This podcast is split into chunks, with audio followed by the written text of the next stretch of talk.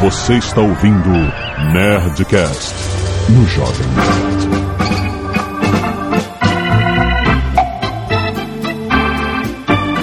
Landa, landa, landa, nerds! Aquele jantão do Jovem Nerd, quem está na primeira base? Aqui é o JP, tô de taco na mão.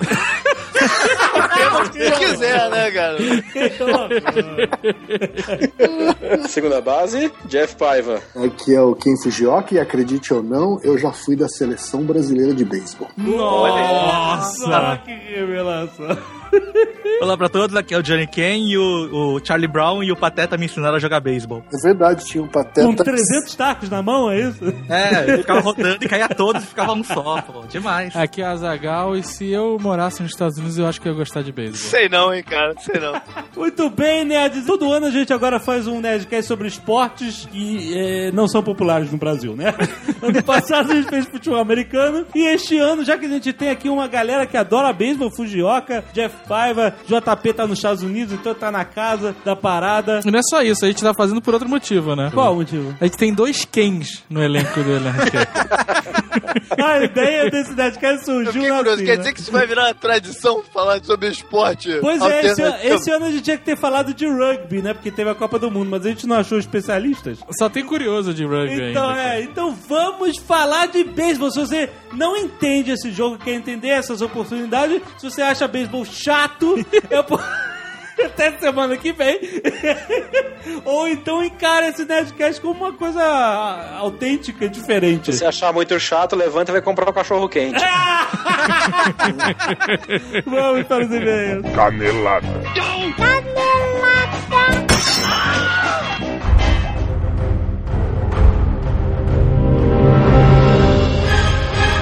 Muito bem, Azaghal, vamos para mais uma semana de e-mails em Caneladas ao Nerdcast. Vamos. Essa semana, Zagal, temos o recado da nossa querida Panini, Olha. que já esteve aqui conosco algumas vezes. Sim. com coleções maneiras de quadrinhos. Dessa vez, cara, eles vieram anunciar a chegada do Panini Books Club, Olha aí. que é um clube do, Do livro da Panini. Da Panini. É um clube com compra de crédito. Você pode comprar crédito. Se for lá e se cadastrar agora, você ganha 10 reais já de crédito. Aham. É, e aí você pode comprar, através desse clube, livros com ofertas especiais, etc e tal. Tem um link aí pra você conhecer. Mas o livro que tá marcando o lançamento do Panini Books Club, atenção, fãs de Harry Potter, que eu sei que nós temos bastante, Olha aí. é o livro Harry Potter das páginas para a tela, Azagal. Pelo nome a gente entende que é um livro que vai mostrar como o livro foi levado ao cinema. Exatamente. É um livro que tem mais 600 e mais ilustrações, fala sobre tudo de toda a produção cinematográfica do Harry Potter, do primeiro ao último filme, os oito filmes. São mais de 500 páginas e o livro pesa mais de 3 quilos, 13 quilos, 300 e pouco. Nossa! É uma chaproca. É uma parada pra colecionador. É pra colecionador. Tem que gostar muito de Harry Potter. É fã mesmo, cara. Tem entrevistas inéditas com a galera, com os atores. 90% do material desse livro é inédito. É inédito. Isso é maneiro pro fã, cara. O fã Porra, tem pra que quem- ter essa parada. Pra quem gosta de Harry Potter. Exatamente. e garanto o seu, porque esse tipo de produto os caras normalmente fazem pouco, é só pra colecionador mesmo, Isso. que tem que gostar mesmo. Muito de Harry Potter. Vai lá pegar o seu Harry Potter das páginas para a tela.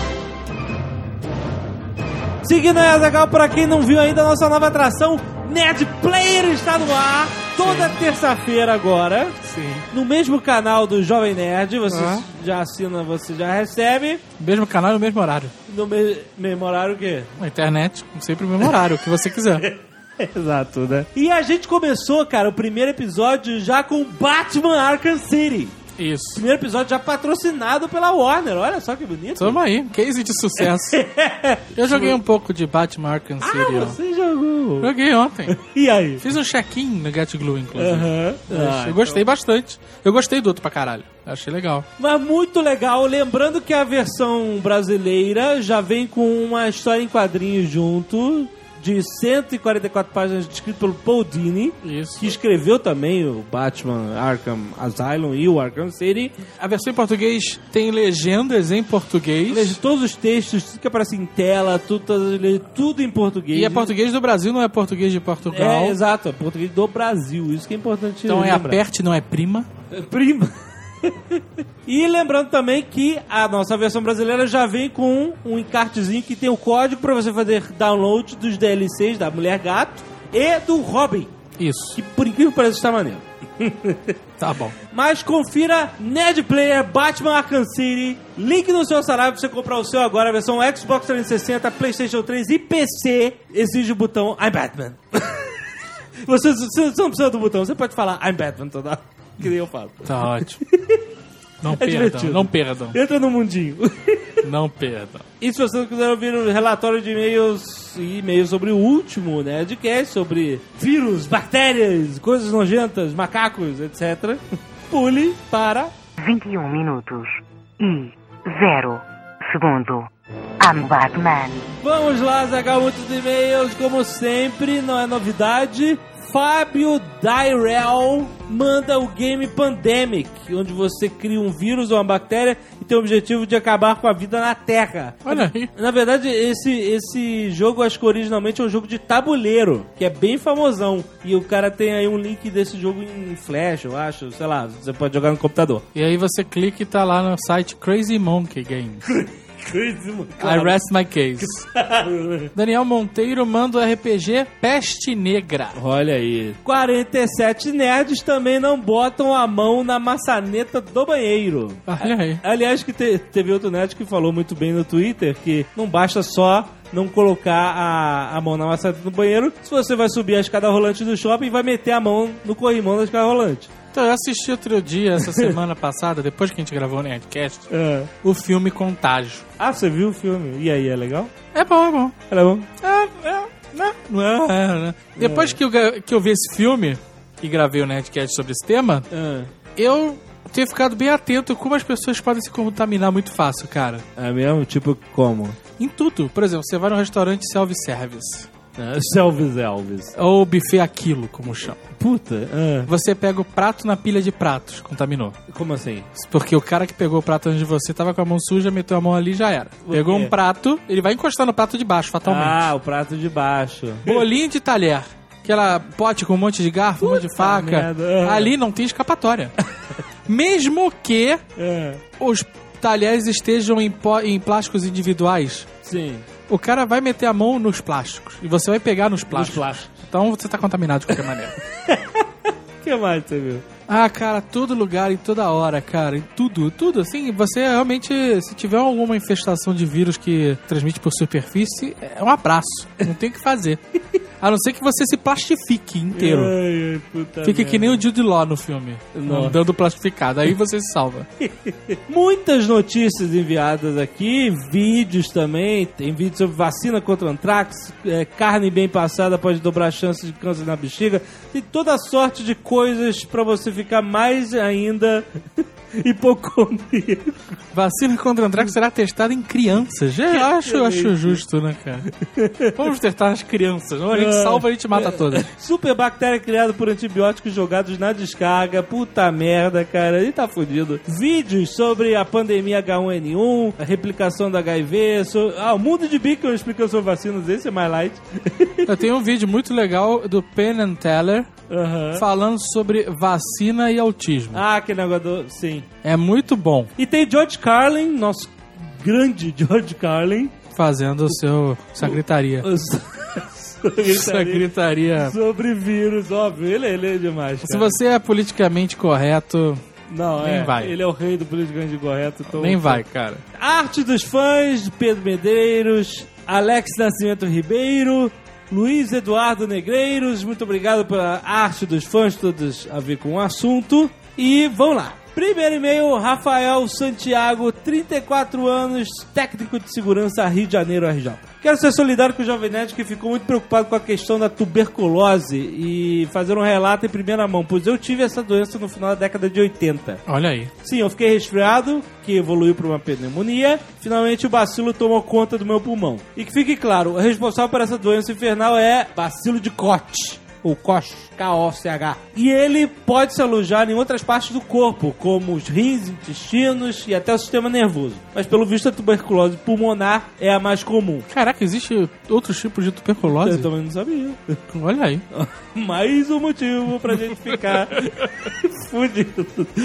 No meu caso, ainda passei por um processo bem pitoresco, chamado punção pulmonar. Nossa. Eu conheço, é, eu já vi, é foda. É, é, o, o, o cara pega um- um- uma agulha da grossura da caneta bica, enfia no teu pulmão e tira o líquido que está lá. E ele tomou sem anestesia, sem porra nenhuma. Depois temos o tratamento que pode durar de seis meses a um ano e meio. Olha isso, cara. O de seis meses, o paciente, que foi o caso dele, deve tomar três cápsulas contendo medicamentos que combatem a doença todos os dias. Ainda bem que são fornecidos gratuitamente pelo Estado. Caso o sujeito resolva parar depois de dois ou três meses e com isso tornar o bacilo mais resistente, terá tuberculose na sua forma mais agressiva e sofrerá com o tratamento de um ano e meio. E com os mesmos remédios do primeiro, mais as injeções diárias, caralho, diárias, durante o tempo que o tratamento durar, um ano e meio. Todo dia tomando pariu, injeção, maluco. Caraca, por isso a ênfase na campanha para as pessoas não pararem com o tratamento pela metade. É, porque passa tempo, a pessoa fica, ah, já passou, já tô bem, né? Normalmente a pessoa esquece, cara. E não pode ter que ir tratamento até o final. Fábio Lima, 24 anos. Trader de produtos para ração animal? Tá aí uma profissão específica. São Paulo. Na área onde eu trabalho, tenho muito contato com trabalhos que avaliam a saúde dos animais de diversas espécies. Aham. Por esta razão, gostaria de contribuir com algumas informações sobre um dos maiores riscos de que todos corremos: nossa comida. Em especial aquela dos buffets Olha aí. e no balcão de bares, Não, isso é certo de você se fuder. que ficam horas ou por vezes dias antes de serem trocadas. Eu já me fudi com o amendoim do bingo que eu vou te Ah, contar. caraca, cara, não foi. Meu irmão, não foi. Esse não negócio foi. de amendoim, como foi. não foi? Foi o quê? Foi, cara. Foi Foi. Tu ficou nervoso. Isso. tu ficou desestruturado. Fiquei nervoso com o bingo e meti a mão naquela bacia de amendoim que roda aquele salão a noite inteira, com o nego indo no banheiro, não lavando a mão e metendo a mão ali dentro pra fazer uma coluna gigantesca de. É a primeira vez que você comeu amendoim na vida? Dessa forma foi. Essa Ah, é, mas é, que eu- mas é por o burro isso. aqui não pensou. Mas é por isso que tu passou mal, então. Eu, quando ia mais jovem pra São Lourenço, tinha lá o Beer Night ah, e rolava um amendoim gratuito. Ah, então você já, já foi imuniza- Eu imunizado. nunca passei mal comendo amendoim. Nunca, nunca. Aí ele continua dizendo que esses alimentos que ficam ali em buffets e vitrines de comida Ah. causam um ambiente ideal para a proliferação de fungos que, por sua vez, podem ou não produzir substâncias produzidas por fungos chamados micotoxinas. Produzir substâncias produzidas? Eu não sei. Tô lendo o e-mail do cara. em grego ainda tem em grego. Em grego. Mique estratégia. é igual a fungo. Pode, não faz sentido, só botou isso. Mique é igual a fundo. ok. É porque é micotoxinas. Aham, tá ótimo. Então. Podem não conhecer o termo, mas estão associados a problemas como intoxicações alimentares e podem causar até a morte. Porra. São conhecidos mais de 150 tipos de micotoxinas e o número cresce a cada ano. Deixo abaixo uma pequena lista com algumas substâncias e seus efeitos. Vamos lá, eu gosto dessas listas. Aflatoxinas, altamente carcinogênicas, danificam os órgãos internos e podem causar a morte com uma concentração de apenas 50 partes por bilhão. Olha que sinistro, hein?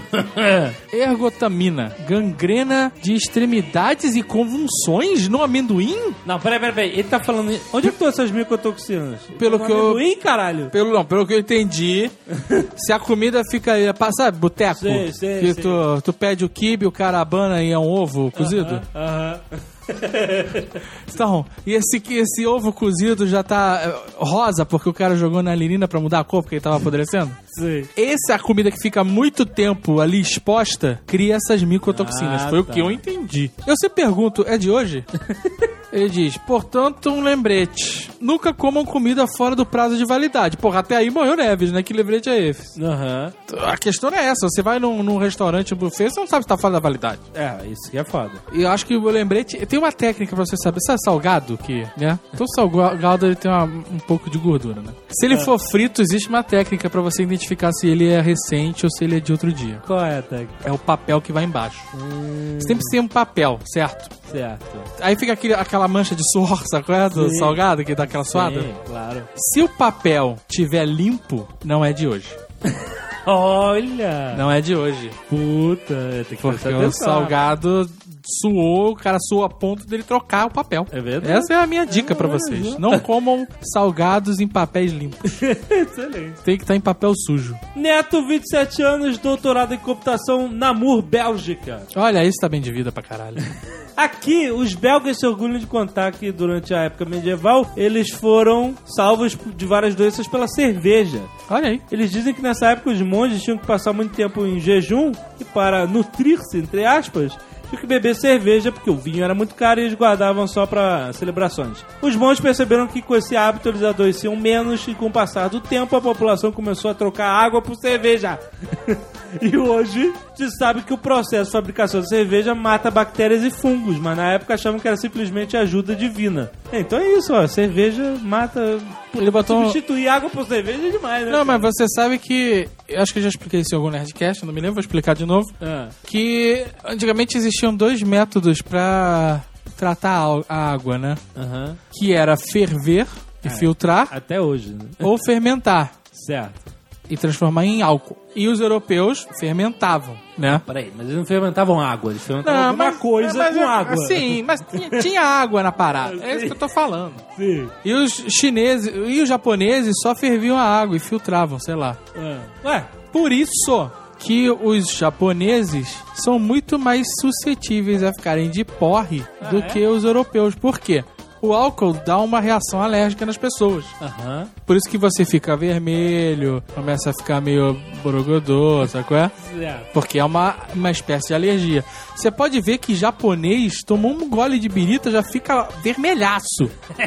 Porque com o passar dos anos, os europeus criaram resistência a essa alergia do álcool, enquanto os orientais não. Não, mas calma aí, o, saquê não é uma bebida. Não, mas não é uma bebida comum, cara. Nem todo mundo bebia É. saque na idade Tem- feudal sei lá o quê. e tal, né? Exato, né? E na Europa todo mundo bebia birita. É, todo mundo bebia cerveja. Tá, e- ficou, passou no gen para gerações futuras. Olha, Sério? É verdade. ele botou um trecho do documentário aqui que explica como a cerveja ajudou no controle das doenças. Olha aqui. How beer saved the world. Olha aí, cara. Excelente. Gustavo, 27 anos, Research Associated, Chicago, Estados Unidos. O senhor Alotone pode ficar sossegado com relação a comer sushi. Ó. Explico. O atum é um peixe que habita profundidades em que a temperatura da água é muito baixa. Com isso, o peixe pode, assim que pescado, ser imediatamente comido cru, já que não há indícios de organismos nocivos ao homem que sobrevivam nessas temperaturas. O mesmo vale para outros peixes dessas mesmas profundidades. Já o salmão e outros peixes de rio, a situação se inverte, pois são peixes de águas rasas e, portanto, temperaturas mais propícias a terem micro-organismos. Porém, há que se dizer que não há salmão selvagem pescado em alto mar na costa brasileira, ainda mais que ele é de rio, né? Então não dá pra pescar em alto mar mesmo. Não, o salmão é um dos poucos peixes que é de alga salgada e doce. Ah, é? Ele vive no mar, mas ele sobe o rio pra é, se reproduzir. Olha que filha da Você não viu aquele salmão pô, subir no rio? Pô? Eu achava que ele só subia no rio. Não, cara, o salmão vai do mar pro rio, é um dos poucos peixes. Puta merda. Cada dia. Uma coisa nova. Aí ele diz que não, não se pesca salmão no Brasil. Portanto, o peixe tem que vir de criadouros, sejam eles no Brasil, Chile, Estados Unidos ou Noruega. E esses criadouros imediatamente congelam os peixes após o abate. Sim. Eu vou falar, vai ser polêmico. Ah. Não comprem salmão no mercado. Como assim? Cara, o salmão que vende no mercado, normalmente ele é desse de criadouro, sabe? Ele é, vem já fatiado, Aham. vem embalado, né? Beleza. Vem congelado. Estamos no supermercado, já. É, qual o problema? Que eu vejo direto, direto, em vários supermercados, né? Não só não. Isso não é só com salmão, não. Qualquer tipo de carne. Ah. Nego pega a porra do salmão pra levar. Aí chega na boca do caixa, a mulher passa na máquina e vê que a porra do quilo de salmão é, sei lá, mil reais. Não é, mas é um preço muito caro e o cara não tá disposto a pagar. Aí ele fala: ah, não, não, não vou levar o salmão, não. A mulher joga naquela cesta de devolução. Esse salmão tava congelado. Ou até uma outra carne. Aham. Esse salmão, ou esse congelado, não vai de volta diretamente pro freezer. Ele fica muito tempo ali, cara, até alguém repor essa porra, sabe? Pegar esses, essas desistências e voltar com eles no freezer. Puta, mas, mas e aí? E aí o produto que tava congelado vai descongelar e depois vai congelar de Sei, novo. Mas o que o cara tem que fazer? Não vai comprar carne mais? Cara, eu aconselho você a comprar carne num açougue de sua confiança e o peixe numa peixaria. Ou Tipo, no, mercado municipal, essas coisas. É, ou sei lá, às vezes tem feira que tem aquele malandro com aqueles trailers gigantes de peixe que é uma parada confiável. A senhora Jovem Nerd está comprando salmão no mercado municipal, eu tô confiando. Então, mas, mas, mas tem lugar, mas tem lugares que são mais de confiança, que o peixe é fresco, beleza e tal. Mas no mercado é foda, cara. Pode reparar. Você vai no mercado, dá uma olhada. Sempre, percebi. sempre tem alguma coisa que devia estar na geladeira, fora da geladeira. E essa parada o mercado não vai falar, ih, deixamos aqui fora, vamos jogar fora. Não, senhor. Vai voltar pra geladeira, seja carne, seja salmão, seja até algum nugget, whatever, congelado, qualquer porra assim, volta, cara. E a parada acaba estragando, porque descongelou e é congelou foda. de novo e ficou no. Sei lá, É, né? é, é, é foda, maluco. Esse é o meu conselho pra vocês. Não, mas isso foi um bom conselho mesmo. Eu sou especialista em geladeiras de mercado.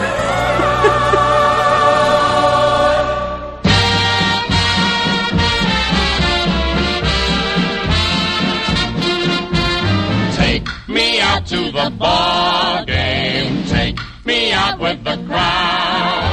Bem, primeiro a gente tem que ensinar para as pessoas as regras básicas, para que as pessoas possam entender do que, que a gente está falando, certo? pra maioria das pessoas, beisebol não faz sentido nenhum, né? Não, e é chato.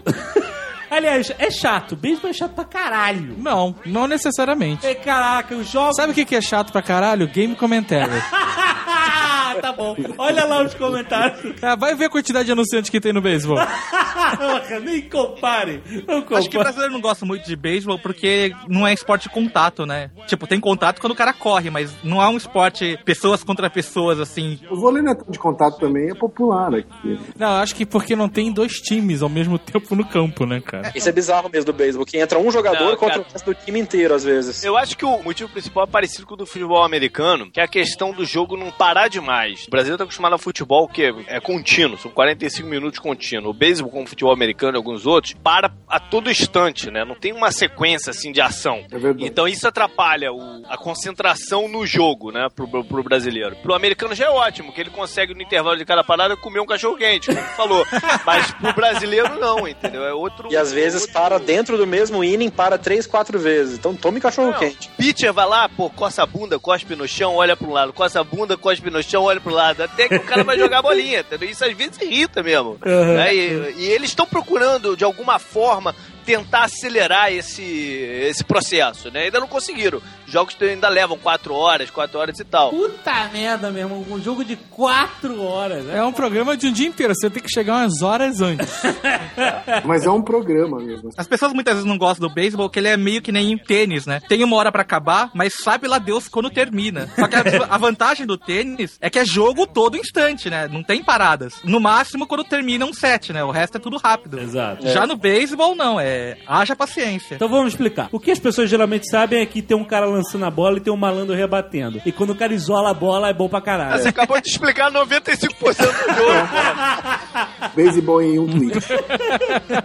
O campo, ele é feito de quatro bases, certo? Sim. Também. É um quadrado, né? É que Mas as bases, as bases formam um quadrado, mas o campo inteiro é um diamante. É um diamante, exato. Isso que você falou é a parte interna do campo. Tem o jardim, que é a parte gramada Isso. por trás. Por trás, Que é o exato. outfield, entendi, isso aí. O tamanho do campo é variável. Cada É. time pode definir qual é o tamanho do seu desse já dessa parte externa, desse Tem um valor jardim. mínimo e um valor máximo, Exato. né? E Assim como no coloca- futebol. No futebol também você tem parâmetros só- mínimos e máximos. né? Só que isso influencia completamente no jogo, né? Que quanto É. maior o campo, mais Mas difícil fazer seu o gol. home run, é. Ah, mas no futebol também. O campo maior também vai. Time que joga em estádio grande, joga no Mineirão, joga no Maracanã, quando vai jogar na, na Vila Belmiro, por exemplo, estranha. É uma analogia interessante com campos maiores e menores no, no, no beisebol também. É, mas no beisebol é ainda mais crítico, porque se o campo é menor, bater um home run, ou seja, mandar a bola pra fora do, do campo, é mais fácil. Isso altera placar, isso altera estatísticas. Jogadores que, que jogam em campos menores, eles tendem a ter estatísticas mais favoráveis, e isso acaba afetando a comparação entre performance. É verdade. E tem campo que tem o paredão mais alto, paredão mais baixo, coisa que, que dificulta também. Às vezes um lado é mais alto, um lado é mais baixo. Eu acho que o do Boston é assim, que um, um dos lados é altíssimo.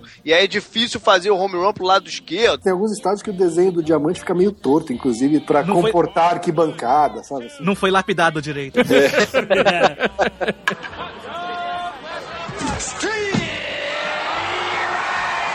Antes de mais nada, tem que saber quantos jogadores tem cada time, né? Nove. nove jogadores de cada lado que alternam entre defesa e ataque e fazem essa alternância nove vezes. Cada uma dessas vezes é chamada de uma entrada ou inning em inglês. E para você fazer um ponto, você precisa percorrer as quatro bases do campo. Isso. Quem fizer mais pontos durante essas nove alternâncias, essas nove entradas, é o vencedor do jogo. Pra fazer um ponto, o jogador X tem que percorrer as quatro bases, certo? Tem várias formas dele conquistar essas bases, mas basicamente é quando ele fizer a volta né, das quatro bases, porque as quatro bases formam um quadrado, quando ele completar o quadrado, ele marca um ponto. E- Mas você pode fazer vários pontos em cada inning. Infinitos. Na verdade, você pode ir fazendo pontos enquanto o time não sofre três eliminações no ataque. Ah, Que é tá. quando eles trocam de ataque e defesa. Aí que eu quero de- definir. O time que tá atacando é o time que tá rebatendo. Exato. O, o time que tá lançando a bola Time que tá defendendo. tá defendendo, exatamente. Caraca, isso não faz sentido nenhum. Isso faz sentido. Quando você assiste o jogo, faz sentido, porque quem tá defendendo tá de luva.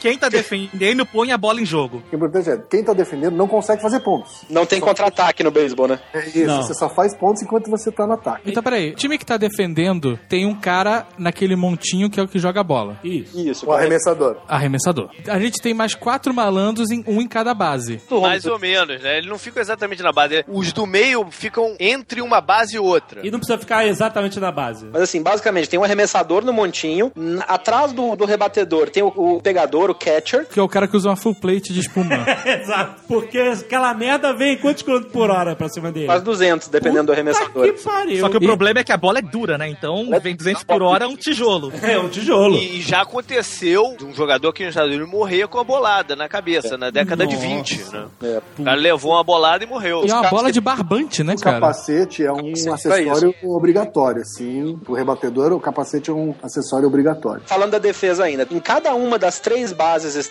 que estão ali tem o primeira base, o segunda base e a terceira base. Não, rapaz. Mas peraí, peraí. A primeira base, a base que tá o rebatedor É o home. É, é, a, base. é a última base, certo? É, ela Tá. não é chamada de primeira. A primeira é a primeira que o cara vai. O home seria o ponto de partida, vai, que não tem uma tradução em português, mas É. seria o ponto de partida. E de E chegada. aí você começa pela ordem, da direita pra esquerda. Primeira base, segunda base, terceira base. Quem tá na primeira base?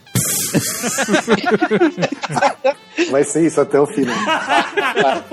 é o objetivo desse. O objetivo do jogador que tá rebatendo é conquistar essas bases até ele voltar, ele completar o quadrado e voltar. E ele marcou o ponto. Ele tá sozinho no campo com- e todo mundo, todos os outros jogadores do time que tá defendendo estão nas bases, nas quatro bases, espalhados no jardim externo aí, como o JP falou. Exato, e esses caras todos são um time de defesa. O cara que tá atacando tá sozinho, teoricamente. entendeu? Eles estão lá pra evitar que quando o cara rebata a bola, ou a bola bata no campo e saia rolando, se pegar no ar o cara que ba- rebateu tá eliminado, ou pra evitar que em a bola tocando no chão, o jogador que rebateu consiga chegar numa base. Agora tem que lembrar o seguinte: por que, que o cara não consegue nem sempre andar é, por todas as bases numa jogada? Porque a bola nega a entrada do cara numa base. Se o cara que tá defendendo a primeira base tem a bola na mão, o jogador ele não pode conquistar a primeira base. A bola nega a entrada dele. É, o que acontece é aquela cena de desenho animado, o cara fica jogando a bola de um lado pro outro, o cara fica indo e voltando, né? Correndo no Mas não,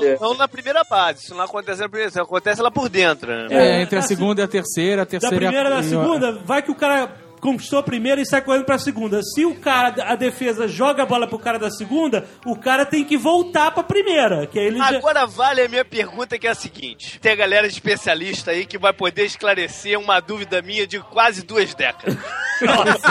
Vem. sobre o que é pra mim a função mais estúpida de todos os esportes. Se você somar todos os esportes juntos, pra mim existe uma função que é a mais estúpida de todas, que é no beisebol, que é o treinador da primeira base. Não, é O time importantíssimo. de ataque Ah, tem. o treinador da primeira. O que faz esses putos Tem um a não treinador falar pro cara, você tem que ir pra base." segunda base? Tem um papel, tem um papel. só pode ir pra segunda base. Ele não pode cortar caminho pra dentro, ele não pode voltar pra trás. Ele não pode fazer mais porra nenhuma do Não que tem da atalho. primeira pra segunda base. O que que esse puto, ele fica ali, aí, vai pra segunda, hein?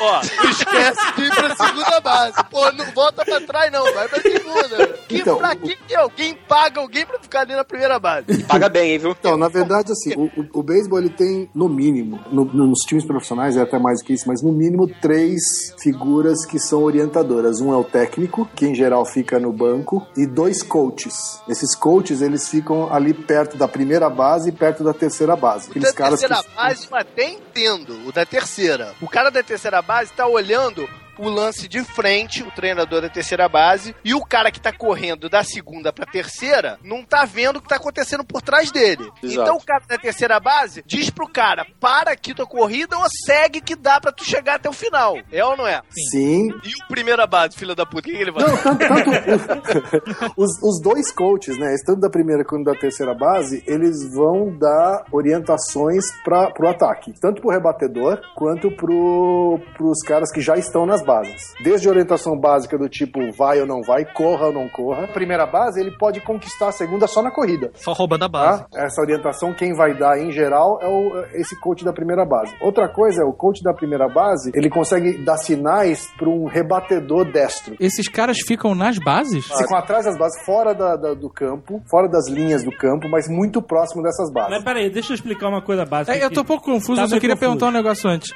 Quem tá na primeira base?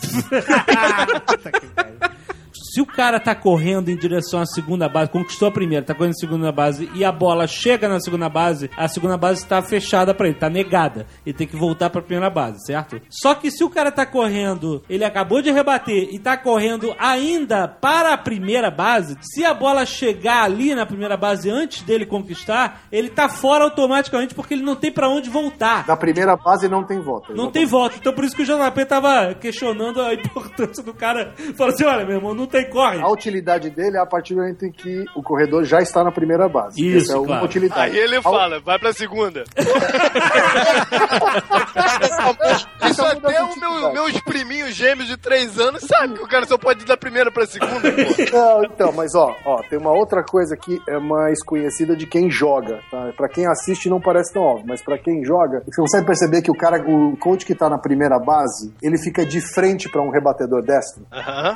tá? Ou seja, o rebatedor destro, ele olha pro coach da primeira base, e provavelmente é ele quem vai dar o sinal do que aquele rebatedor tem que fazer. O coach fala pro rebatedor o que, que ele tem que fazer. Não, Ele vai dar um sinal, ele Mas vai... peraí, peraí, peraí, peraí, isso não é roubo? Existe uma parada que é o seguinte, que é roubo de sinal. Não, não, não, não, eu, já, eu já vi o cara falando sobre isso. Você não pode ter alguém por trás pra pegar o sinal que o catcher faz pro pitcher, o cara que tá no home, faz pro pitcher. Porque quem sinaliza qual é o tipo de arremesso é o catcher, não é? Não, que é aquele esquema que a gente vê nos filmes, né? Que o malandrinho manda aquele. Trêsão assim por trás não da é isso, não é isso que o coach da primeira faz, não. O que ele tá fazendo é um sinal de ataque, JP. Foi um sinal de ataque. Mas aí eu eu fico na minha dúvida aqui. O- Qual é a instrução do cara? Bate essa merda com força e joga a bola pra fora. Não, não, não. Às vezes a, a instrução dele vai ser rebata pro lado esquerdo, rebata para o lado direito, faça um bunt, que é um- uma rebatida leve. Vou te perguntar de novo. Qual é a diferença pro cara se o cara bateu pela direita ou pela esquerda? O que, que ele tá vendo ali que ele fala pro cara bate na esquerda ou bate na direita? A disposição dos, do- dos defensores é igual, tem um da Não, direita. não é, não é.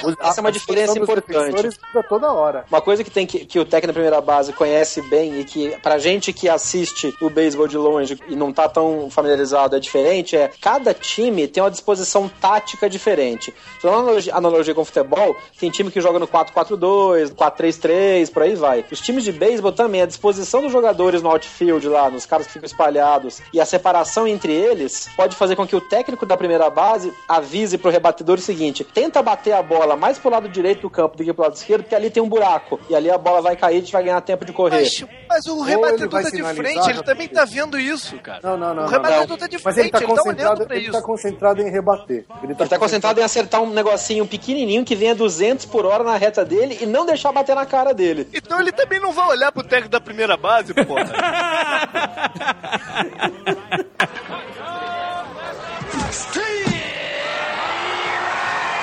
Olha, esse negócio de coach da primeira base, isso aí é muito mais técnico do que o básico que eles estavam ensinando. Porque É. a gente estava querendo dizer o seguinte: o cara tem que conquistar todas as bases, né? E a gente entendeu que às vezes o cara pode rebater e, a- e o time pode negar uma base pra ele. Vou dizer que o cara só correu até a primeira base e teve que ficar esperando ali. Aí o que acontece? Entra outro rebatedor. Vamos dizer que o cara rebate a bola bem e ela tá voando. Ele vai correr pra primeira base. O cara que tá na primeira vai correr pra segunda. Quando a bola sai do taco do cara e ela tá em jogo, ela tem duas coisas que podem acontecer com ela. Ou ela bate no gramado antes do- do- da defesa pegar, e aí ela tá valendo, eles podem correr e tentar conquistar a próxima base. Se o defensor pega a bola antes dela bater no chão, o cara que rebateu a bola tá eliminado automaticamente. Isso. Ah. E o cara que tava correndo, que já tava na primeira base, tem que voltar antes Mas da ele- bola chegar lá, entendeu? Porque senão eles eliminam dois de vez, entendeu? Por exemplo, vamos a situação, tem um malandro na primeira base, o cara rebateu, mandou lá no fundo. Tava na primeira base, corre pra segunda e o que rebateu, que tava no home, corre pra primeira base. Isso. Eles podem prosseguir, eles podem é, Pode. é,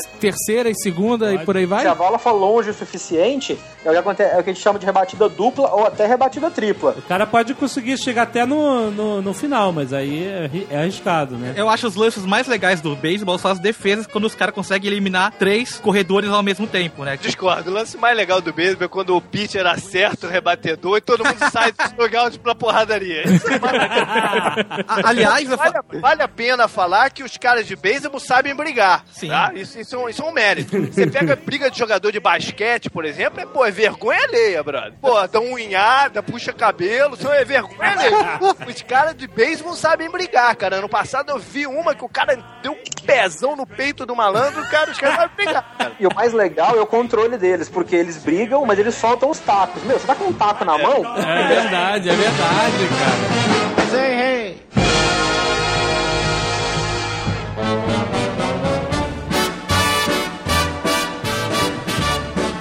Agora sim dá pra explicar bem o que é o home run. Quando o cara justamente isola a bola fora do estádio, não tem como ah, a defesa recuperar a bola, portanto não tem como negar as bases. Então o cara ganha a corrida inteira até a casa, até o home, né? O home run. Quando o cara rebate a bola, a bola quica no gramado e sai, ela quicou no gramado antes e depois ela sai do, do vai pra torcida, é, é uma batida dupla automática. Por quê? A bola saiu, não tem como os caras devolverem. Mas como ela quicou no gramado antes e ela tá teoricamente em jogo, Aham. uma rebatida válida, existe uma regra no beisebol que premia o rebatedor com uma, uma corrida dupla. Então ele, ele avança duas bases. Então, mas o home run é o seguinte: se tiver um jogador só rebatendo, esse cara vai ganhar um ponto. Se já tiverem dois ou três caras, tiver um cara em cada base, o time vai ganhar quatro pontos de uma vez se esse cara fizer o home run, né? é que nem truco. Você tá com Boa. cartas boas, você Exato. não vai querer marcar um ponto. Você vai Você querer vai marcar gastar na primeira mão, é. É, exatamente. Importante lembrar, porque as pessoas que não assistem acham que o, o importante no beisebol é bater a bola pra fora do estádio. Não é. Não é, o importante é você rebater a bola e conseguir avançando bases, porque se você rebate uma bola pra fora do estádio, você marca um ponto. É, se você for conquistando base, você pode até marcar quatro. Então você coloca os, os caras meia boca pra rebater pra conquistar base, e você coloca o fodão por último. Pô, isso, isso, isso é muita é preciosismo, cara. Porque, pô, não é, a bola tá vindo. Se você tem oportunidade de dar-lhe uma cacetada, tu vai dar-lhe a cacetada na bola, né? Não, mas Tu não vai pensar, pô, não, eu vou bater lá mais pra baixo porque eu não quero fazer home run. Isso não existe, né? Se o cara dá- tem oportunidade de dar-lhe uma porrada na bola, ele vai dar uma Não, porrada na bola. JP, depende, depende da estratégia do cara. Porque olha só, você rebater a, a bola com força total pra tentar dar o home run é arriscado porque se você não tiver não pegar na veia da bola, qualquer coisa, e a, e a bola cair dentro do campo e o cara pegar no ar, você tá fora. Isso que é arriscado. Se você jogar a bola rente ao chão e ela sair quicando até o fundo, você vai pelo menos conquistar uma base ou até Tá duas. é? entendeu? Tá vendo, é? Tu é centroavante, a bola cai pra você de frente pro gol, tu chuta no gol, tu não passa por nada. Dá uma porrada pro gol. A ordem dos arremessos dos rebatedores é definida pelo técnico pensando nesses talentos dos caras. Então é normal um técnico escalar pra rebater primeiro caras que têm um índice de rebatida legal, mas que não põe a bola fora do estádio pra ir conquistando as posições. E aí lá pra quarto, quinto lugar, vem o, que- o que o americano chama de slugger, né? O rebatedor que enfia a mão na cara dela mesmo e manda ela pra fora do estádio. Justamente o que eu tô, o que eu tô falando. O cara não, o cara não é o primeiro, por exemplo, ele, ele não escolheu não conseguir mandar fazer home run. Ele não consegue fazer home run. Por isso que ele é o primeiro a bater. Não é porque ele Pô, boa lógica.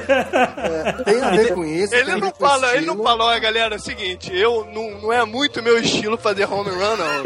Então você me coloca na primeira que eu vou maneirar, eu vou segurar o cara. Em geral, o primeiro e o segundo rebatedores da lista, né? Ele faz uma lista com os nove. O primeiro e o segundo rebatedores são caras de rebatida mais precisa, menos porrada, mais precisa e velozes. É, pra correr pra caralho. né? E o terceiro, quarto e quinto são os rebatedores mais de longa distância, vamos dizer É, assim. me- mesmo É, porque os, os rebatedores fortões, eles são mais lentos, né? Então se eles rebaterem primeiro, eles vão meio que congestionando as bases, né? Porque eles correm mais devagar e acaba travando Ah, todo ó, mundo fato, atrás. fato interessante pra, pra tirar o, o estereótipo de atleta. O maior rebatedor da história do beisebol é o Baby Ruth, que era um puta de um gordo bêbado que andava lento pra cacete, mas mandava ela pra fora do estádio quase toda vez. Aí, aí eu vou discordar de você, porque o Barry Bonds já bateu ele e o Barry Bonds era um bombado de anabolizante e hormônio todo, porra, fudido, assim. que- Esse Barry Bonds é uma das coisas engraçadas, assim,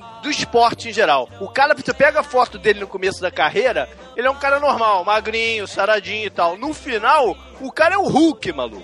Então ele, ele, ele viu o quê? Que o lance era fazer home run. Pra fazer home run, ele tinha que dar-lhe a cacetada na bola. O que, que ele fez? Se encheu de bomba. Mas peraí, pra fazer o, o, o home run, precisa ser forte ou é jeito? Ou é os dois? As duas coisas. eh, mas é que se o cara é forte, ele consegue bater home run mesmo com mesmo desajeitado. Entendi. Então é uma mistura das duas coisas, assim. Mas tem caras que só sabem dar porrada. Ele não sabe dar rebatida precisa, então ele vai sempre correr o risco de bater home run ou bater uma bola que a gente chama de fly, né? Ou seja, uma bola que vai pro alto, mas não sai do estádio e o cara elimina pegando a bola antes de, de ficar no Vamos, chão. vamos sacramentar aqui quem é mais valorizado. Quem é que ganha mais dinheiro? O cara que manda o home run ou o que manda lá o seu umzinho, umzinho, umzinho? em, em média, o cara que ganha o maior salário é o cara que manda ali a vara ou o cara que fica ali no toque Então, mas o cara do home run é o, é o artilheiro, o Romário, sabe? É o cara que faz gol, porra. mais fácil ser famoso, rico e famoso sendo um batedor de home run do que o contrário. assim. Mas o Derek Jeter, por exemplo, que é a estrela do New York Yankees há bastante tempo, ele não é exatamente um rebatedor de home run, né? Não é, não é. Então, ele é um rebatedor de precisão. assim. É. Ele é um caso à parte, de um caso de empatia. É, é um caso à parte, né? Mas é um rebatedor de precisão. Ele é de precisão. Ele, ele, ele, ele alcançou 3 mil rebatidas válidas agora, há pouco tempo na carreira, e é incrível o índice de aproveitamento dele. Tem slugger, tem rebatedor de força que bate dois home run por jogo, mas todas as outras 10 en- chances dele ele manda pro saco, ele erra. Tem um japonês chamado Ichiro, que também... Esse é fera. Bem, bem foi Esse- é, esse é, japonês é MVP, Sendo um rebatedor de precisão. Mas você tem razão, é muito mais fácil virar rico e famoso sendo um rebatedor de home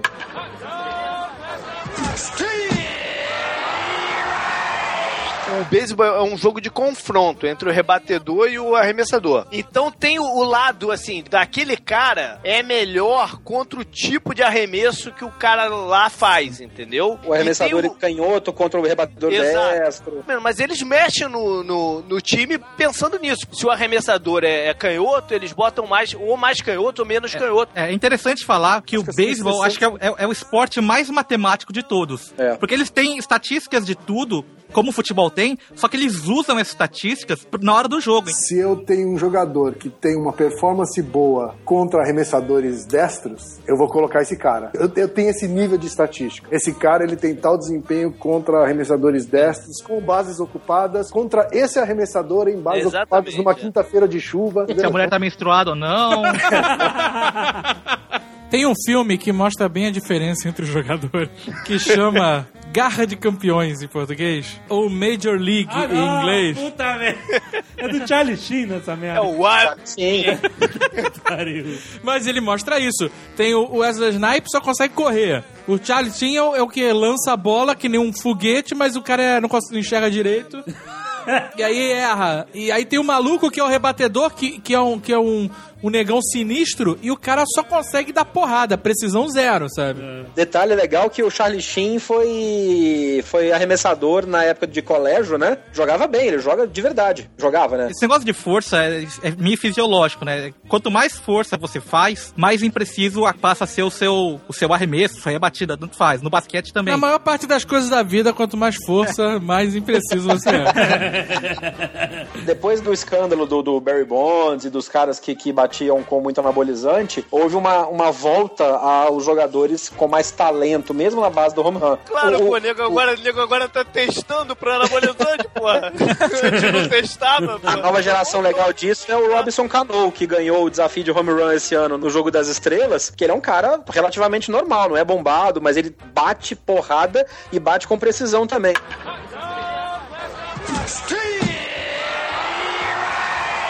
A gente tava falando de roubar a base e a gente esqueceu de falar um negócio que é o seguinte: o malandro que tá na primeira, segunda ou terceira base, ele não precisa esperar a bola sair, né? Pra correr. Ele pode correr a qualquer momento, né? O arremessador tá com a bola, tá mascando aquela porra de tabaco, cuspindo no chão, olhando pro lado, coçando a bunda. O cara pode correr. Pode correr. Pode? Pode correr, porque a bola tá em jogo. Quando a bola tá com o lançador e ele tá lá cuspindo no chão, coçando a bunda, o cara que tá, por exemplo, na primeira base, pode sair correndo sim e conquistar a segunda base. Exato. Só que, se o lançador vê essa merda, ele pode jogar a bola Direto pra cara, segunda base. Eliminar o cara. Pode jogar na primeira. Isso, e o cara não pode voltar. Se o cara não Entendeu? tiver conquistado a segunda base ainda, estiver no meio da parada, ele joga na primeira, o cara teria que voltar, ele não pode voltar e é eliminado, entendeu? Uma coisa que a gente não falou, que acho que é importante falar pra, pra quem tá ouvindo, que ainda, ainda tá com paciência de ouvir a gente até agora, a distância do campo, pra entender, porque do montinho do arremessador, que é no meio do quadrado exatamente, pras bases, tem uma média de 19 metros de distância. Entre uma base e outra, entre a primeira, a segunda, a segunda e a terceira, são 27 metros de distância. Por isso que às vezes dá pro cara correr esse- essa distância enquanto a bolinha tá indo de um campo ao outro. Quando o Charlie Sheen joga a bola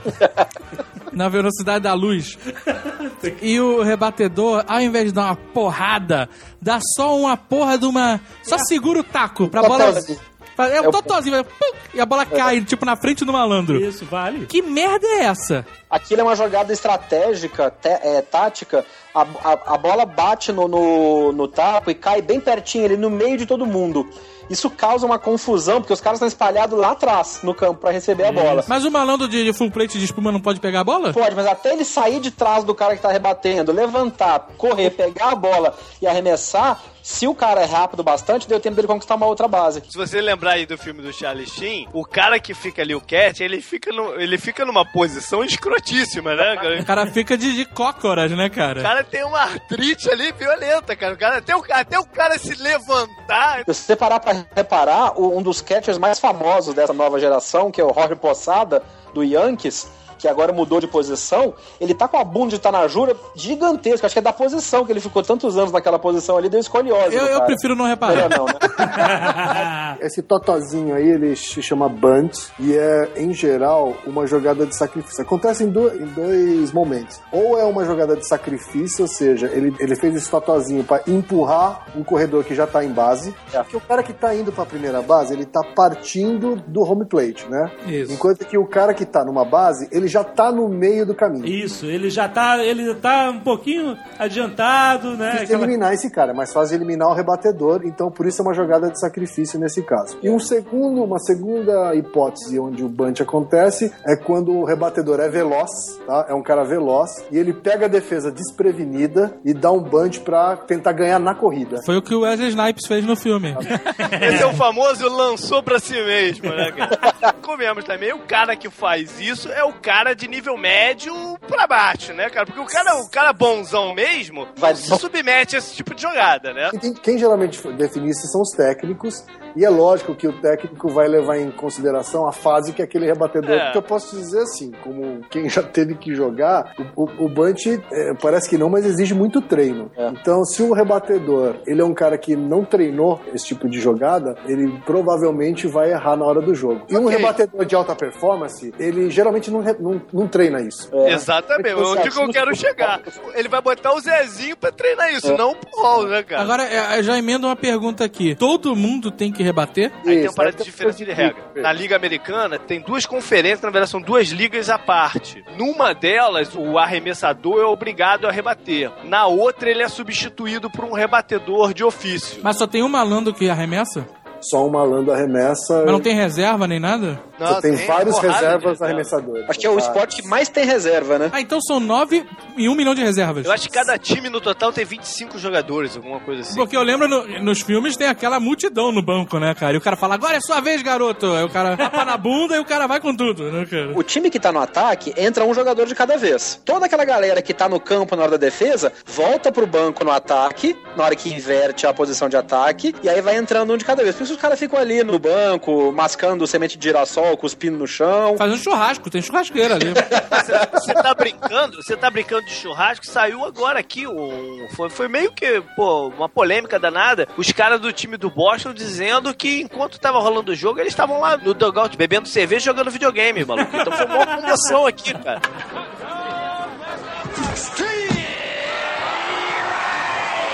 Uma reportagem, o cheeseburger mais calórico dos Estados Unidos é num estádio de beisebol. Nossa. Cara, é, tem de tudo na porra do, do, do cheeseburger. E pra sacramentar, ao invés de pão, é pão doce, maluco. Nossa, cara.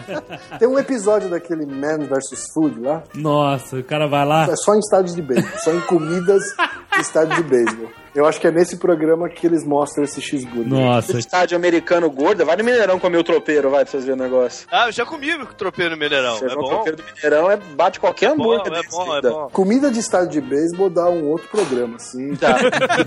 Tem uma tradição forte em jogo de futebol americano e de beisebol, que é o pessoal chegar no estádio É. umas duas horas antes, e aí junta as picapes zona lá, abre a churrasqueira portátil e fica duas horas comendo e bebendo antes de entrar. É, JP falou disso. Faz o esquenta antes de entrar pro campo. Pior do que isso, só a galera do NASCAR que chega uma semana antes e mora, né? Em frente ao autódromo, né, cara? Eu, eu tava em San Diego eh, em 99, na World Series. Foi Yankees contra San Diego. A última vez que o padre chegou na World Series. E a gente ficou lá fora comendo, bebendo. E aí começou o primeiro inning do jogo. Não, vamos entrar, vamos entrar. Não, tá tranquilo, calma e tal. De repente a gente ouve toque. Ah! Home run na primeira entrada e a gente lá fora limpando o pão de hambúrguer ainda. Aí a bolinha cai em cima de vocês, né? Puta, quem dera, porque a bola de World Series vale uma grana. Porra, eu achei que ia ser essa história, na verdade. Você é mais loser do que isso. Mas no primeiro mundo dá pra você fazer isso, porque você tem o seu ingresso com um lugar marcado, então você pode chegar quando você quiser, Opa. que você vai sentar no seu lugar. Sair quando quiser e voltar, que o lugar vai Se estar. no beisebol você não pudesse sair, entrar a qualquer momento, você ficaria retardado, né, cara? Exato, quatro horas você tá naquela merda. Devia ter shopping nos estádios, né, cara? Exato. Mas tem. Tem supermercado, o cara faz as compras e volta no meio do jogo. Caso- Tinha que ter um mercado, né, cara? As lojas que tem lá são sensacionais, as- os concessions lá, ah, os restaurantes e os, os esquemas de, de sanduíche, de cerveja. É primeiro mundo, é melhor que muito shopping daqui do Brasil. Tem estádio que dá pra lá é o deixar. primeiro mundo, assim. É, lá é o primeiro mundo, né? Tem estádio que tem até lugar pra deixar criança. Então você leva a sua família, aquelas crianças que vão te torrar paciência durante o jogo, você deixa lá no playground brincando com os monitores e vai assistir o jogo. Ah, mas no NASCAR também, eles amarram no, no pneu do carro. And the Boston Red Sox are the world champions. For the first time in 86 years, the Red Sox have won baseball world championship. Can you believe it? Muito bem, a gente ainda tá nos básicos, né? A gente, a gente explicou como é que o- funciona mais ou menos o time de ataque. Agora tem que explicar como é que funciona o time de defesa. O que, que tem que fazer? Porque o time de defesa não pode pontuar enquanto tá em campo. A defesa tem que eliminar o time de ataque para que ela troque pro seu time de ataque entrar em campo e aí sim ela fazer ponto, né? O objetivo da defesa é eliminar três jogadores. Exatamente. Três atacantes, é isso mesmo. Aí que A gente ficar falando de atacante vai confundir as pessoas como tá me confundindo. rebatedor. Atacante significa ou rebatedores ou corredores ocupando base. aí que vai complicar mais a coisa, vai ficar mais técnica ainda. Como se estivesse simples até agora, O né? cara... o cara que tá querendo aprender sobre beisebol e ainda está ouvindo esse Nerdcast. Parabéns, cara. Você tá concorrendo a um cachorro quente já. o cara que tá tentando entender, ele vai se perguntar: porra, mas beleza, o cara que arremessa a bola tem que arremessar a bola com efeito, tem que arremessar a bola de alguma forma que o cara erre e não arrebata, né? Cara, Aí que vem a parte mais subjetiva do beisebol, né, cara? O arremessador, ele tem uma área, um alvo em que ele precisa mandar a bola, que é a chamada zona de strike. Essa zona de strike, e aí é subjetivo demais, ela é delimitada, é, é uma área imaginária, Um retângulo, né? Um retângulo que existe entre os ombros e o joelho do rebatedor. Isso. Então, basicamente, o arremessador é obrigado a jogar a bola numa área em que seja humanamente possível do cara rebater. Ficou confuso uma coisa aqui pra mim. Você tá falando que é entre a área do ombro e do joelho do rebatedor. Mas ele não é variável de acordo com o tamanho do rebatedor. É relativo ao tamanho do cara. É relativo ao tamanho do cara. Então, meu irmão, se eu sou, se eu sou técnico, vou começar quando vou passar no jockey da esquina e fazer a seleção, meu irmão. Não, não, você pode fazer um time só de criancinhas. Dificilmente eles vão fazer rebatidas de longa distância. É mais difícil acertar a zona de strike de uma criança do que de um cara grandão, porque ela é relativa. Por que que se fala que o, o arremessador, logo no começo do jogo, testa a zona de strike do, do árbitro? Na verdade, assim, porque tem, tem juiz que ele vai mais na altura da axila. É. Tem juiz que vai mais na altura do ombro. É uma questão de centímetros de diferença, mas vai. Esse filho da puta desse juiz não avisa, ó, galera. Eu conto daqui pra baixo, hein?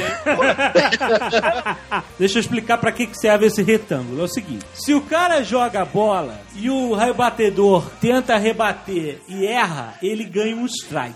Se ele ganhar três strikes, ele tá fora. Então ele não ganha um strike, ele toma um Ele strike. toma um strike. Se o cara der o swing e errar, ele ganha, toma um strike, três strikes tá fora. Beleza. E se ele não se mexer? Pra isso que serve a porra do, do, do retângulo. Se ele não se mexer e a bola passar dentro do retângulo imaginário, da strike zone, ele toma um strike também. Agora, se a bola passar fora desse retângulo, o juiz interpretar que ela passou quase no chão, ou passou muito ao largo, passou muito pra cima, e ele não se mexer, o juiz não vai mandar um strike, ele vai dar um ball. E aí o que acontece? Isso é bom pro rebatedor e é ruim pra, pro arremessador. Você toma, toma um ball. Se o, o juiz marcar quatro balls, o rebatedor anda de graça uma base. É, seria como se fosse um pênalti, só que sem traves.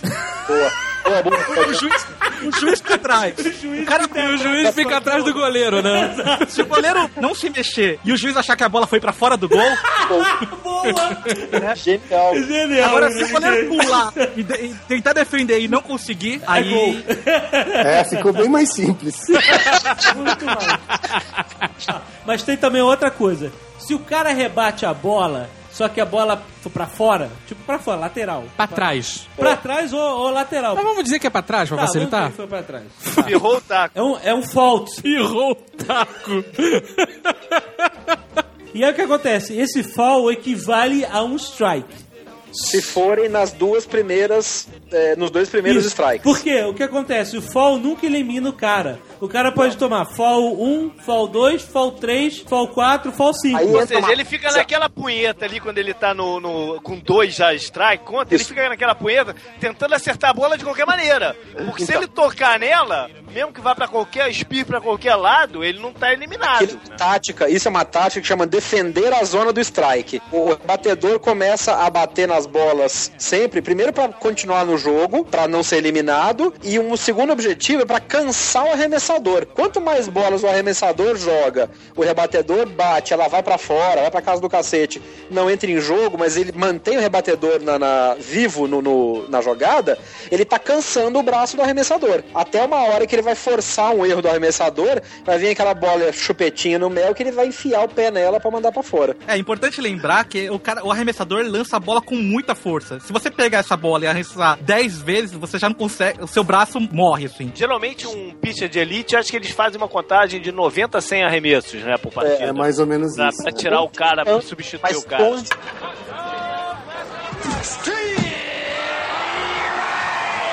Então é isso, quatro bolas, o rebatedor ganha o direito de ir pro, pra próxima base, ou três strikes, ele tá fora e vem o próximo rebatedor. E aí, depois de três rebatedores strikeados, troca o time, é isso? Nada. E essa é a grande polêmica do jogo, né? Quando é que é bola e quando é que é strike dentro dessa área, que causa aquelas discussões malucas todas, Que né? fica batendo o peito, né? E não É, pode se tocar não, e não. fica. Isso, isso, isso é uma parada, cara, que é, ina- é, é quadro de Salvador Dali, meu irmão. Um jogador ou técnico pode encostar no juiz durante a discussão. Os caras não podem. O cara é eliminado. Se o cara encostar no cara, assim, tiver um contato físico. Mas é permitido Chegar- o cara chutar a terra do juiz, cara. E aí fica o, o, o treinador alteradíssimo, vermelho, cuspindo, xingando o cara e chutando terra no, no juiz, cara. Por baixo, cara, é uma cena. Você sabe de onde, surge, de onde surgiu isso, JP? Uma das funções do árbitro é manter a base, aquela almofadinha que marca a base, bem determinada para até na hora de, de um jogador encostar ou não na base, tá muito claro pro cara ver. É por isso que tinha aquela escovinha, né? Tem aquela escovinha. Existe aquela escovinha, é uma tradução, antes da jogada o, o juiz vai lá e limpa a base. Fuder a vida do árbitro, o técnico vai lá e joga a terra em cima dela. Isso antigamente. Isso entrou no folclore e virou um dos piores xingamentos que o técnico pode fazer, que é chutar a terrinha no É, chão quando tu ali. no- chuta a terra do, do cara, tá dizendo que ele não tá fazendo o trabalho dele bem feito. que a base dele tá suja. Olha aí. Tu vê a perna do juiz, tá cheia de terra, cara. São quantos juízes no beisebol? Nossa, é juiz pra cacete. Tem bastante. Tem o juiz principal que fica atrás do, do, da- do home plate, que também usa aquela armadura do cacete, porque ele tá na linha da- de arremesso da bola. E ele fica agachadinho também. Ele fica meio agachado, porque ele, na verdade, ele é o cara que determina se o dono do strike qual que é. Então ele tem que ficar meio inclinado entre a cabeça do recebedor, que tá abaixado, e o ombro do rebatedor, pra ver exatamente por onde a bola passa. A luva desse recebedor é uma luva mais fofinha do que a luva da resto da galera, né? Ou não? É diferente. A luva dele, é- a luva dele e a luva do primeira base são luvas bem diferentes. Do primeira base também? Eles recebem a bola mais forte, né? Do primeira base também? Também. É uma, não, a do primeira base não é uma luva igual a do ketchup, tá? Mas é uma luva diferente da específica também. Mas por quê? Porque ele também recebe muita bola. Em geral, é uma luva maior, com mais proteção. mas a não chega a ser a luva compra do por ketchup. aí é a luva da galera do jardim. Então, aí tem o juiz da primeira base, que fica ali pra ver se, se o cara chegou a tempo ou não. Ele fica ali pra tomar um cafezinho com o técnico da primeira Da primeira base. Porque senão o cara vai ficar ali também num tédio, filho da puta, fica os dois aí no tete a tete, né? Tem o juiz da terceira base que fica tomando café com outro, ju... outro técnico lá da terceira, terceira base. base toma mais café, viu, JP? É, né? Da, da primeira, da, juiz É da primeira- verdade, é o contrário, o juiz mais inútil da terceira base.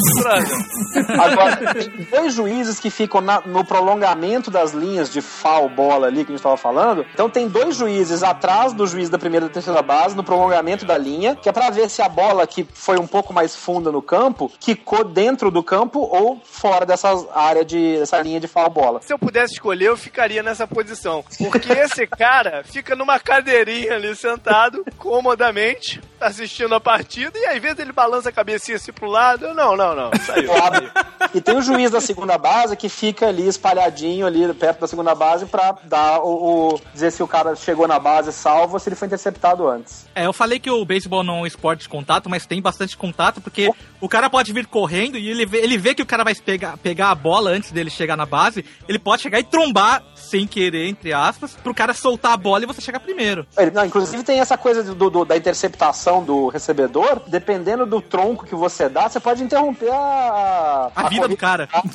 A gente não É, a falou de uma posição importante de defesa, que é o shortstop, que é o cara que flutua entre as bases. É, ele flutua entre a fica- segunda e a terceira, né? Exato. Que, que é um cara meio de segurança. Como você tem um jogador na primeira, um na segunda e na terceira, tem os gaps ali, né? O espaço entre eles. O shortstop é um cara que fica entre a segunda e a terceira base e que é um dos caras mais técnicos de defesa. Ele pega a bola no ar, dá aqueles mergulhos. Ele é o cara mais técnico da É o defesa, goleiro, sem dúvida, sim. É porque ele é o cara que defende a maior área de campo e às vezes ele tem que cobrir o segunda base, ele tem que cobrir a terceira base. Ele É. tem o menor tempo de reação, né? Porque a bola vem mais rápido pra ele. Esse cara, quando ele dá aqueles mergulhos rente ao chão, pega a bola, aquela bola que vem voando rente ao chão também, é bonito pra caralho. E o legal é que ele pega a bola e se a bola quicou, a bola tá em jogo, ele tem que ter um tempo de reação muito rápido pra arremessar a bola. Dá um rolamento já tá arremessando, é, é E maneiro. aquelas coisas de pegar e correr e girar é, arremessando. É, o rolamento ele já faz parte do arremesso, porque o cara já cai rolando pra levantar e com a, com a força do, É, do tá rolamento ele já bola. arremessar.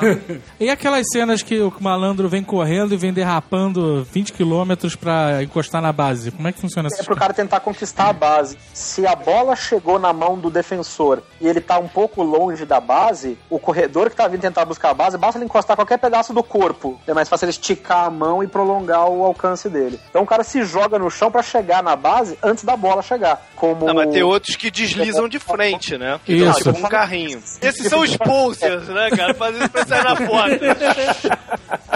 O negócio é chegar na base antes da bola. Se o cara tiver na base, o, o cara que pega, né? O, o- o atacante. Se ele tiver na base com a bola na mão, o malandro já não, não pode chegar lá. Ou, o, ou ele tem que encostar a bola no cara. Boa pergunta. Depende, varia de base pra base, né? Se o cara tá só tentando roubar a base, o defensor precisa encostar no cara. Não adianta ele encostar só na base. Se é uma rebatida, aí basta, basta o cara tocar na base. O cara pega a bola na luva, encosta o pé na base e já arremessa. Antes do jogador chegar na base. Eu acho que a gente meio que conseguiu confundir todo mundo com as regras. Né? Posso resumir rapidamente? Lá vem. Pra você que já jogou taco, Ah. o objetivo do arremessador é derrubar a casinha, o objetivo do rebatedor é mandar a bola pra fora, a defesa não tem aquela coisa de bola perdida. A bola perdida é a bola boa. E aquela coisa que nunca acontece no taco, que é pegar a bola no alto, sem pingar no chão, é a coisa que mais acontece no beisebol. É, não ficou confuso. pra Pronto, caralho. agora você resolveu. Agora Cara, eu tô tentando entender. Que elucidou 150 milhões de brasileiros. Mas você sabe,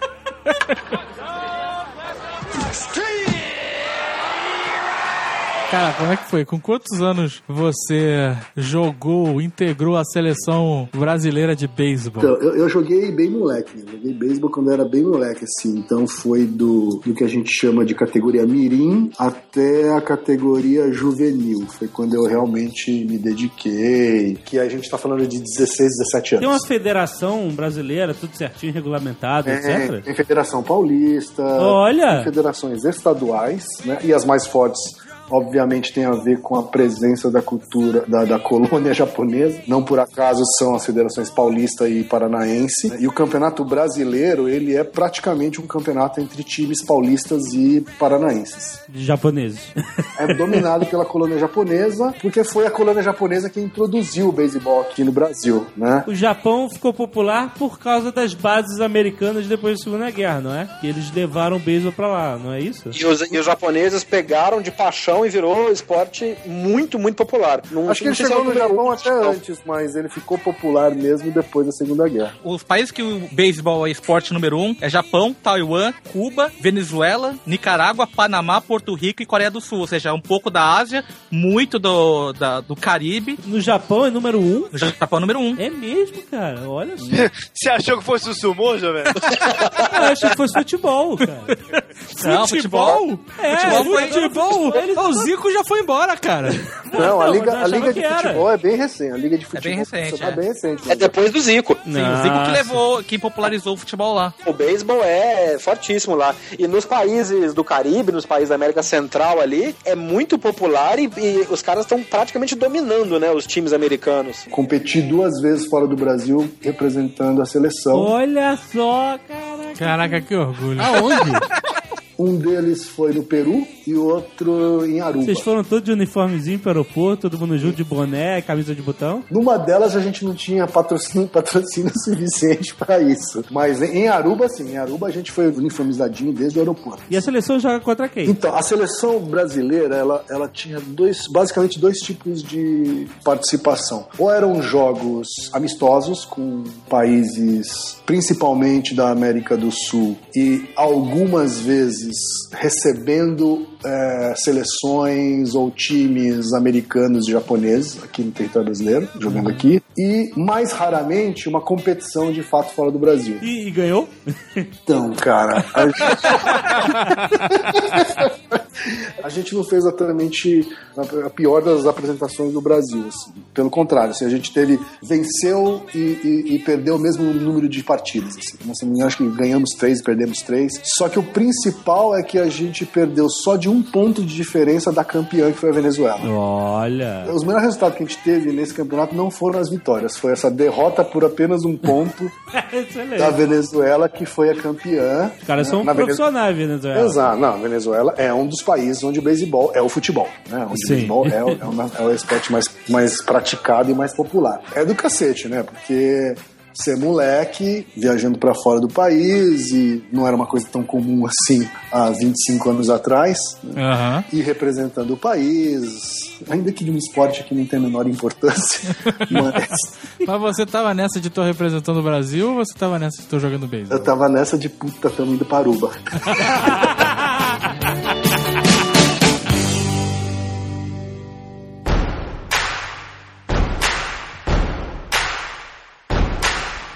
beisebol, ele não é o esporte número um nos Estados Unidos, não. O número um é futebol americano, certo? Não, é o seguinte, Mais ou menos, número- né? Não, não, depende não, não. do critério, depende do critério. O número um é, de popularidade, de, de atração, é o futebol americano profissional. O dois é o futebol americano universitário. Ah, o é? três é o futebol americano na escola do segundo grau.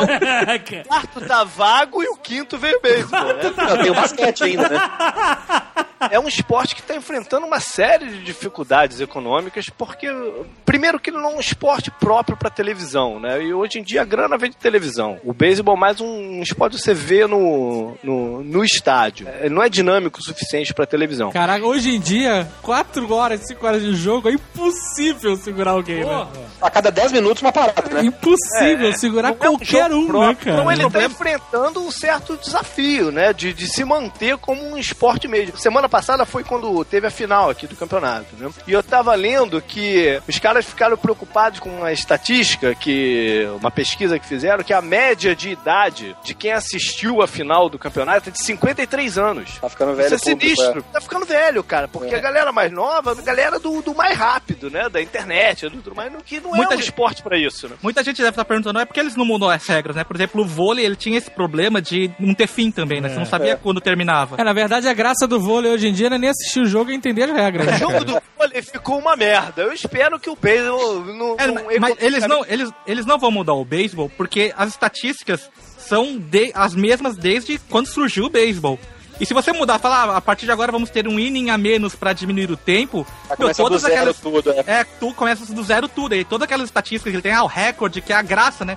E os caras batendo recordes individuais, acaba sumindo, porque você não tem mais o mesmo O parâmetro. americano é tarado por estatística, cara. Os caras ficam malucos. Por exemplo, o taco de alumínio, ele é muito melhor que o taco de, de madeira pra pra rebater. Mas eles não usam o taco de alumínio, porque senão vai ser uma desvantagem, vai tra- estragar todas as estatísticas também. O taco de beisebol não é, não é a única opção, é, é por causa das estatísticas. É porque você tem um taco especial pra quando você tiver um outbreak de zumbis. Exatamente. o taco de madeira é muito melhor do que um taco de alumínio, né, cara?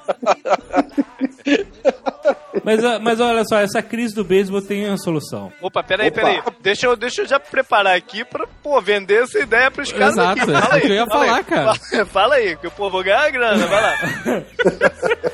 Se você construir, eles virão. Tá que pariu, cara. Porra, não A solução do beisebol é o Kevin Costner, né, mano? tinha como fazer esse podcast sem fazer essa referência, porra. Você gastou a referência no momento errado, eu acho. Por quê? Ah, Foi, não. foi meio perdido. A gente pode começar a falar de filme com beisebol em cima dessa referência. Tá falando Ó. de filme com beisebol há 20 horas já, cara. Charlie Sheen. tá falando só do Major League, cara. Mas não tem outro. Que outro não tem? Tem esse do Kevin Costner. Ah, não tem beisebol no filme? Não tem, os espíritos ficam lá jogando um bola pro outro. Kevin Costner já, já jogou em, já jogou em vários times em filmes, porque tem esse que ele constrói, o, que é o Campo dos Sonhos. Isso, e tem Campo o, dos Sonhos. o- que eu não vou lembrar o nome em português agora, um filme que é um arremessador já meio veterano e que ele tá num time de segunda divisão e a Susan Sarandon passa na cara todo o time. Ela pega todo mundo. Susan Sarandon, que merda. Eu já ia perguntar o que significa passar na cara.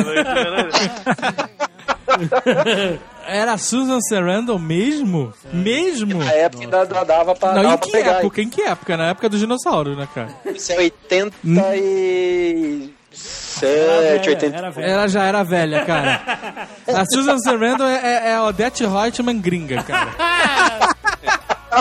Mas tem outros filmes, tem outros filmes. Tem o de- da Madonna, que- né? O da Madonna é maneiro, que eles formam a liga feminina porque a galera tinha ido pra guerra, né? É o do Tom Hanks, não é isso? Que tem Tom Hanks? É. É, Eu acho que é o melhor Foi filme na de, eu época é o da melhor de guerra. Foi na época da guerra que os jogadores foram lá, né? Não tinha gente suficiente pra jogar. A liga profissional, a Major Liga, ela continuou na época da Segunda Guerra Mundial, mas existe uma porrada de outras ligas menores. Essas acabaram, porque que não são tinha gente pra são- jogar. E essas que são o American Pastime, o passatempo americano espalhado no país inteiro. E eles fizeram o time feminino pra suprir a demanda de gente que queria ver o esporte, né? Isso foi, isso foi, acho que isso aconteceu mesmo. É verdade, é fatos reais. É. O, o filme que eu tô falando da Susan Sarandon se chama Sorte no Amor, é de 88. E a Susan Sarandon, o, o Kevin Costner e o Tim Robbins, novinho. Deus me livre disso, cara. E a porra que a polícia vem aí é que tem a cena famosa que o Leslie Nielsen entra no lugar do juiz de. É muito bom isso. É muito ruim, mas é muito bom, cara. O Leslie Nielsen entra como árbitro no jogo de beisebol e, e aí ele vai demonstrar o, o strike e uma hora, certa hora lá, ele faz o gesto muito sutil. O jogador olha pra ele e fala, foi strike ou foi bola? E aí ele dá uma dançada e começa a dançar break, andar pra trás, pra apontar que foi strike. É, ele, ele primeiro faz um gesto mesmo e depois ele, cada, cada momento é uma maluquice diferente. Ele vai né? crescendo mais. É desse? E aí, na liga Olha. profissional de beisebol, quando o, o árbitro é muito escandaloso, eles falam que ele tá dando uma de Leslie Nielsen. Virou, virou referência real no jogo mesmo. tão escandaloso que é o cara.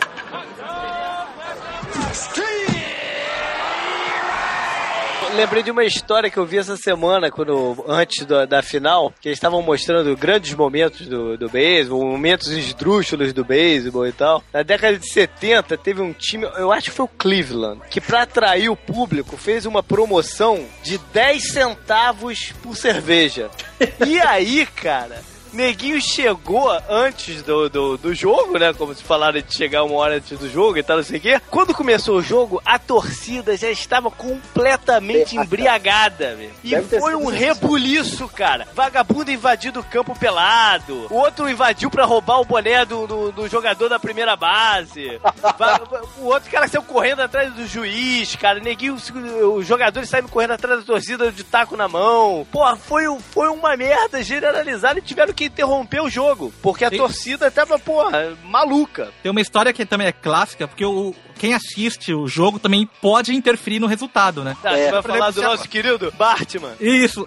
se, a bola, se a bola tá indo pra fora, só que ela bate no, no muro e cai, o jogador pode pegar na bola. Mas se alguém da torcida for lá e meter a mão, acabou. É como se fosse um home run. Se alguém pegar a bola que você disse. Só isso é Só encostar. encostar. Só interferir já foi. Tem um time de Chicago, se chama Chicago Cubs. Esse time é um time, pô, tradicionalíssimo. Tem desde o do século XIX existe esse time, entendeu? Sei lá. Não ganha nunca, né? Mas não ganha o campeonato há uns 120 anos, cara. Esse time. E eles investem, não é que é time, pô, é, muquinana, não. Os caras investem, contratam os jogadores, mas não Tem ganha. até uma piada desse time no De Volta ao Futuro 2. Tem. Tem. E o cara tem, foi tem. que o Campos foi campeão no futuro, né? Porra, É. quem, quem dera eu soubesse disso, botaria uma grana no Campos. Aí que ele tem a ideia de comprar o Almanac. Existe até uma, uma parada que é, esse time não é campeão porque ele, existe um curse, uma maldição. Maldição, é. Maldição do- de um cara que colocou a maldição foi um cara que levou pro, pro estádio. Tinha um animal de estimação, ele levou um, Bode. um carneiro, um bode, sei lá, pro estádio. E o cara não foi na, na arquibancada lá no, no topo, não. O cara comprou uma daquelas camarotes, vamos dizer assim, entendeu? Ah. E levou o bode pro camarote. Isso Caralho. foi na década de 30, 40, sei lá. E o dono do time expulsou o cara, porque, pô, o bode tava cagando lá e tava um cheiro filho da puta na parte lá dele. O cara expulsou o malandro e o cara meteu uma maldição que o, o Cubs nunca mais ganharia em, em, em- em jogo de campeonato. E até hoje os caras não ganharam mesmo, entendeu? Já chegaram perto, mais ou menos mas não ganharam. E em 2005, eles estavam na boca pra se classificar pra finalíssima. Estavam ali na série final, na, de- na, na final da conferência. E aí ele, o outro time, ele tava reagindo na, na, na, na série, tava ganhando aquela partida em específico lá em Chicago. Foi o Florida Marlins. É, é, é, foi o cara do Flórida rebateu, a bola foi em direção à torcida ali, mas ainda numa altura baixa. O sujeito que é defensor ali do daquele lado saiu correndo pra trás desesperado pra tentar dar aquele pulo por cima do da parede e catar a bola lá em cima. Aham. Só que antes que o cara pudesse fazer isso, o malandro da torcida meteu a mão na bola. E o cara da torcida da casa. O cara meteu a mão na bola e acabou com o lance. Foi home run do, do Flórida. O malandro que era torcedor do, do Chicago, entendeu? Fez isso. Caralho, que filha da e, puta. bicho, a torcida quis matar o cara. Existe uma imagem da câmera no cara depois do lance. Com vagabundo em volta, assim, filho da puta, não sei o quê. E o cara sentado na cadeira, assim, de olho esbugalhado, meu irmão. Assim, falando, puta, fiz merda, fiz merda, merda. Com aquela cara, assim, igual... Tem um tio meu que fala igual o cara de cachorro que tá cagando na chuva, tá vendo? ali meio baixo, assim. E, pô, vagabundo xingando o cara e tal. E a polícia teve que vir fazer uma proteção pro cara mesmo, tirar o cara do estádio e tudo mais. Passou-se uma semana, surgiu na internet qual era o endereço do malandro. Nossa. E, pô, foi uma comoção na porta da casa do cara, não sei o que. O governador do, do estado do, de Illinois chegou a cogitar botar o cara no serviço de proteção a, a, testemunha, cara. E acabou que a bola, e o cara nem pegou a bola, a bola que sobrou pra uma outra pessoa lá que leiloou, ganhou uma grana ainda acima do negócio. o, o cara que comprou a bola foi uma rede de restaurante, comprou a bola, fez um evento de explosão da bola pra ver se quebrava a maldição. Que juntou assim um milhão de pessoas na praça lá de, de, de Chicago pra ver a explosão da bola.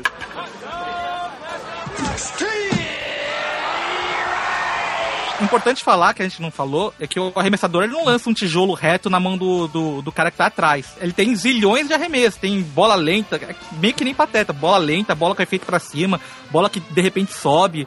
Ele tem vários efeitos pra tentar enganar o, o rebatedor a fazer o swing, né? Mas é curioso que cada arremessador é especialista num tipo de arremesso. É difícil o cara ser bom em todos os tipos de arremesso. É né? isso, não. Ou eu tô falando bobagem? Não, você tá Isso aí. corretíssimo, é isso mesmo. Tem o cara que joga melhor ela de curva, tem o cara que joga uma bola que ela cai de repente. É, é a característica do, do, do arremessador. Cara, eu acho impressionante isso, cara. Como é que pode? Bola vai reta, no final ela desce. Como, cara? É mágica essa merda. É a maneira como o arremessador segura a bola antes de arremessar, com dois dedos, com um dedo pegando a bola mais pelo lado, ele dá uma curva É nela. muito bizarro, cara, esses efeitos. Ela vai em zigue-zague também, né? Não vai? Um Tem os caras que assim. conseguem dar o efeito na bola, que a hora que a bola sai da mão do arremessador, ela tá indo reta. E ela dá uma descaída. Como é que pode isso, cara? A bola... Caralho, não, eu não consigo entender isso, cara. Isso não é física, não, física, cara. Não é, física, cara. cara. É claro que mágica. é, cara. Uma hora, tem uma hora que, que, pô, ela perde a força e cai, porra. caralho, mas ela não pode ir reta e de repente força, cair, cara. cara. É muito bizarro. Mariano Rivera, um arremessador do Yankees, que sempre entra no último inning, no último tempo, pra fechar a partida, que é o chamado closer. É o cara que entra pra eliminar os três últimos e fechar a fatura. Ele tem sempre o mesmo tipo de arremesso. E mesmo assim, os caras quase não conseguem rebater a bola dele. E é um É o arremesso próprio, né? Ele que meio que inventou esse tipo Ele de... foi modificando o arremesso e é, é- é característica dele. Se ele tiver uma bolha na mão na hora errada, muda o tipo de arremesso. Esses caras não fodem o braço todo, não? com Essa merda? Podem. Com certeza. Uma Podem, coisa que você é. vê sempre no intervalo dos arremessos é o arremessador sentado no, no, no banco com só uma- um dos braços tampado ou com um- um- uma toalha ou com o casaco, protegendo e esquentando só o braço do arremesso que ele usa no arremesso, Que é mais forte, inclusive. que é mais Com forte. certeza, pô.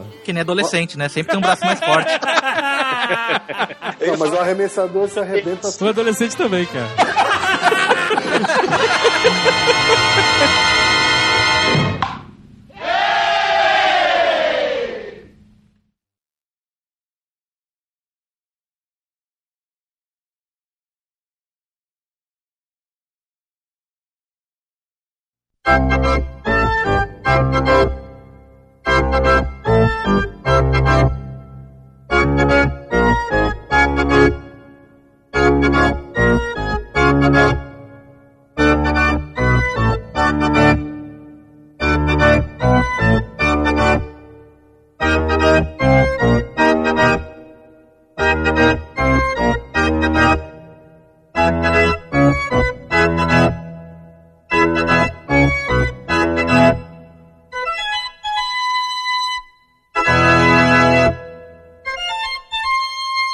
que a gente tá gravando sobre beisebol, eu me dou o direito de comer um salgadinho sem, sem disfarçar. Por favor, faz parte, Como faz se parte você não cultura do fizesse das outras vezes. Mas nas outras eu disfarço. Disfarça pra caralho.